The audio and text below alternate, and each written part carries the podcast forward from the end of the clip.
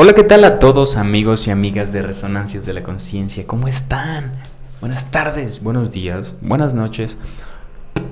espero que estén teniendo un gran instante, no importa la hora que vean esto. Me da muchísimo gusto poder hablarles, compartirles. El día de hoy tocaremos un tema bastante interesante. Nosotros, decía Aristóteles, nos debemos a nuestros hábitos. Decía que uno se debe a lo que hace día con día. No importa el tiempo que le inviertas, hay algo llamado el Kaizen, que es una técnica japonesa de mejora continua. Aunque sea el 1%, a la larga va a efectuar un número más grande, ¿sabes? Pequeños cambios hacen la diferencia. Es ahí donde cobra sentido, porque vamos acumulando. Y al final la suma va a ser más grande, ¿sabes? ¿Qué podemos hacer en esta pandemia para mejorarnos, para sentirnos mejor, para aliviar nuestro dolor, para ganar en confianza, para tener eh, un nuevo hábito? Podría ser el hábito de la lectura. Hay un libro que yo recomiendo mucho que es de Marco Aurelio. Este personaje fue un emperador de Roma, uno de los que mejores lo hicieron. No era un tirano, era una persona sapiente que recibió una gran educación pero ¿qué crees? Esta persona escribió un diario, el cual también tú podrías empezar a escribir en esta pandemia.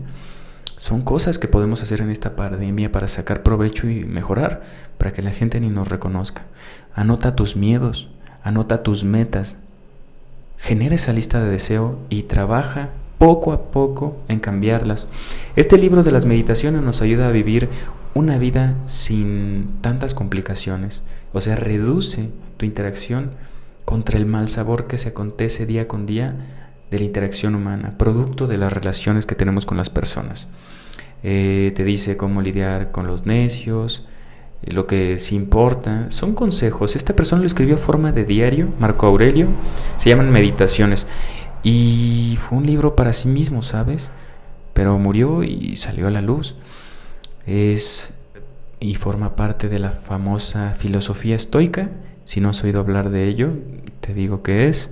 La filosofía estoica es una filosofía, filosofía orientada a la vida, al alma, al espíritu, al evitar el sufrimiento básicamente, mediante una vida contemplativa y de reflexión, no evocada a los placeres mundanos y banales, sino a la reflexión, a la mesura, a la calma, a la tranquilidad.